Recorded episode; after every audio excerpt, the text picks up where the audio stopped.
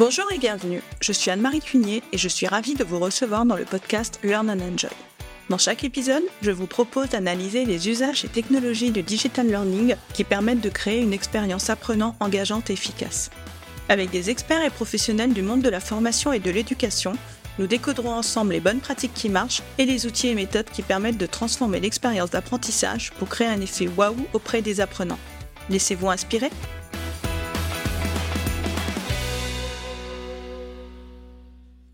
Bonjour et bienvenue. Je suis ravie de vous recevoir dans cette mini-série. Pour cette première mini-série consacrée aux droits d'auteur en digital learning, je reçois Clara Slotikamian. Clara est passionnée par la propriété intellectuelle qu'elle a d'abord pratiquée en tant qu'avocate, pour finalement se tourner vers l'enseignement et la formation. Son souhait est de rendre cette matière accessible et compréhensible. Elle tient d'ailleurs une page LinkedIn nommée Propriété intellectuelle actualité où elle explique la matière avec des schémas notamment. Son intérêt pour le digital learning est arrivé ensuite, quand elle travaillait comme coordinatrice pédagogique. Après avoir suivi les parcours de formation du Skill Bar et de l'ISTF, elle est aujourd'hui conceptrice e-learning. Son objectif Relier toutes ses passions et compétences, la formation, la conception e-learning et la propriété intellectuelle. En cinq épisodes de 5 à 10 minutes, Clara va tout nous expliquer sur ce qu'il faut savoir sur les droits d'auteur lors de la conception de modules de formation digitaux et partager avec nous ses conseils pratiques. Au programme de cette mini-série, un premier épisode qui traitera du droit d'auteur en digital learning. Dans l'épisode 2, nous verrons comment intégrer des médias images, vidéo, audio dans un module tout en respectant le droit d'auteur. L'épisode 3 traitera des licences libres de droit et Creative Commons. L'épisode 4 sera consacré aux exceptions aux droits d'auteur. Et enfin, nous verrons dans l'épisode 5 comment protéger son module e-learning. Bonne écoute à tous Bonjour Clara et bienvenue Bonjour Anne-Marie, merci beaucoup pour ton invitation. Eh bien, écoute, moi, je suis ravie de te recevoir euh, dans cette euh, mini-série qui est la première consacrée aux droits d'auteur en digital learning. Et donc pour ce premier épisode de cette mini-série, donc euh, est-ce que tu peux te présenter et nous dire ce que tu fais? Alors avec plaisir. Euh, moi c'est Clara, j'ai 29 ans. Je suis spécialisée en propriété intellectuelle grâce à mon premier métier puisque j'étais euh, avocate en propriété intellectuelle. J'ai arrêté de pratiquer ce métier mais je reste toujours très très proche de cette matière et puis plus particulièrement du droit d'auteur, mais aussi de ce qui touche euh, au droit de l'internet, droit des nouvelles technologies, tout ça.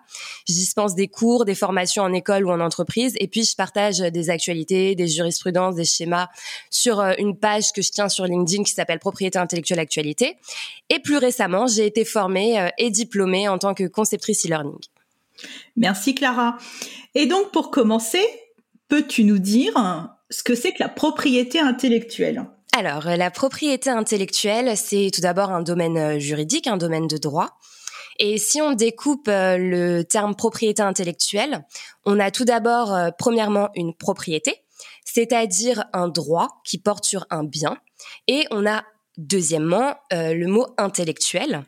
Et donc intellectuel vient qualifier le terme propriété. Cette propriété, elle est intellectuelle, immatérielle, on ne peut pas l'attraper. Donc la propriété intellectuelle, c'est un domaine juridique qui définit des règles qui portent sur des biens immatériels. Et pour imaginer euh, un peu euh, les choses, ce sont des règles de droit qui portent sur tout ce qui va toucher plus largement aux créations, aux inventions entendues au sens large. Il faut comprendre que la propriété intellectuelle, elle se divise en deux catégories. On a euh, d'un côté ce qu'on appelle la propriété industrielle, et c'est ici qu'on va retrouver euh, le domaine des marques, des brevets, des dessins et modèles, par exemple. Donc tout ça, c'est des termes que vous avez déjà entendus.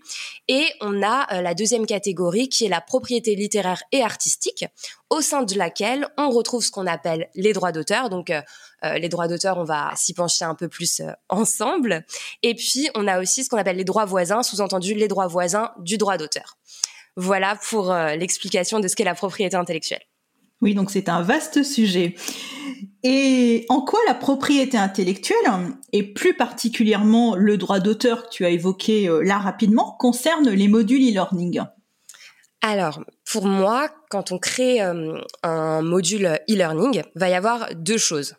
on va tout d'abord intégrer des créations euh, au sein de notre module. Ces créations, on va souvent les appeler des médias en e-learning. Et puis, euh, la deuxième chose, c'est qu'on va potentiellement créer donc quelque chose qui est le module lui-même. Donc, on a ces deux étapes. Déjà, on va toucher au monde de la propriété intellectuelle et plus particulièrement aux droits d'auteur.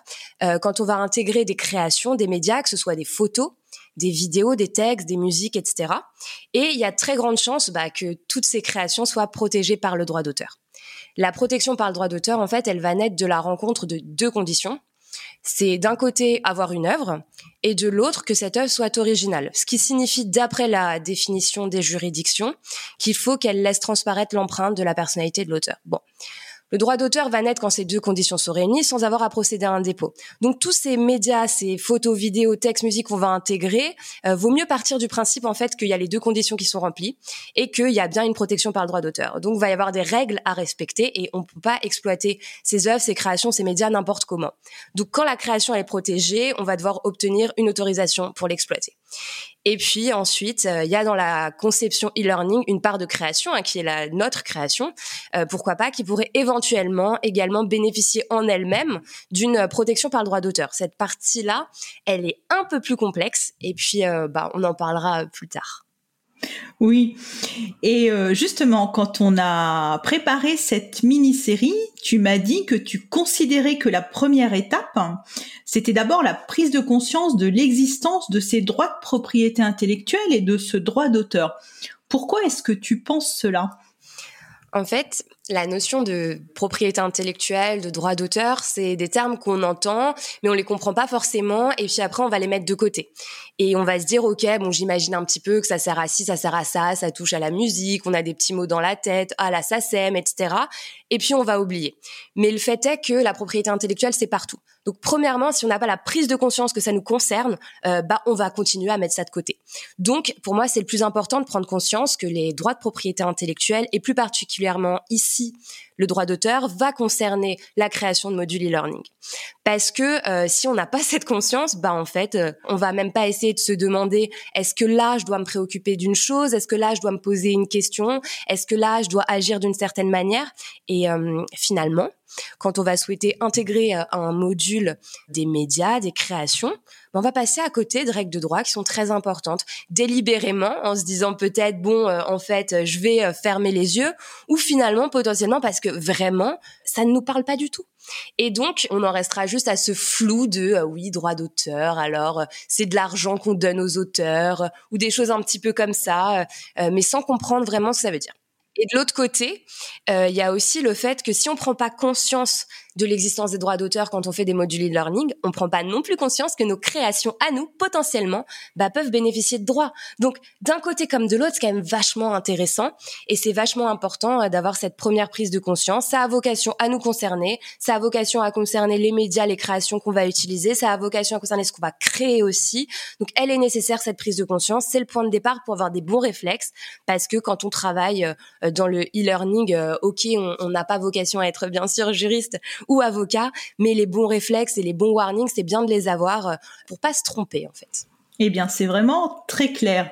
Et est-ce que tu peux, pour illustrer, donc euh, nous donner euh, quelques exemples de situations de la vie courante où on trouve ces droits d'auteur? Là, par exemple, ce qu'on est en train de faire, cette mini-série, elle peut être potentiellement protégée par le droit d'auteur, d'après ce que j'ai compris. Ah non, mais complètement. Alors justement, c'est marrant parce que j'ai formé certains journalistes qui se lançaient dans le podcast euh, à la protection de leur podcast euh, par euh, le droit d'auteur et aussi à faire attention à tous ces médias que eux allaient intégrer, mais complètement.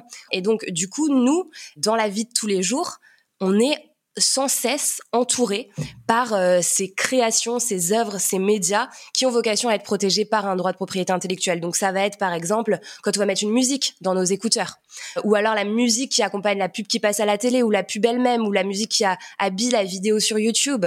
Euh, ça va être le film qu'on va regarder, la série qu'on va regarder euh, quotidiennement sur notre ordinateur. ça va être le jeu sur lequel on joue soit sur notre console, sur notre téléphone, sur notre ordinateur. Ça va être même toutes les applications qui sont dans notre smartphone, la pièce de théâtre qu'on va aller voir un soir. Enfin voilà, c'est vraiment hyper divers. Et donc toutes ces œuvres qui sont appelées par le code de la propriété intellectuelle, plus précisément œuvres de l'esprit, sont listées c'est-à-dire qu'elles sont listées à un article spécifique, mais c'est une liste qui n'est pas exhaustive. C'est-à-dire que le juge peut tout à fait dégager des nouvelles œuvres, et si ces dernières sont euh, bien euh, euh, originales, donc la deuxième condition, elles seront protégées par un droit d'auteur.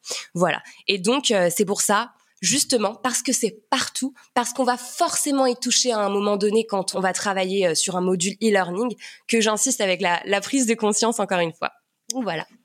Eh bien, merci Clara. Donc euh, pour ce premier épisode donc euh, sur l'introduction au droit d'auteur en digital learning. Donc je te propose de te retrouver demain pour le second épisode de cette mini-série où là on va euh, traiter donc de l'intégration des médias, donc images, vidéos, audio dans un module tout en respectant le droit d'auteur. À demain. Super, à demain. J'espère que cet épisode vous a plu.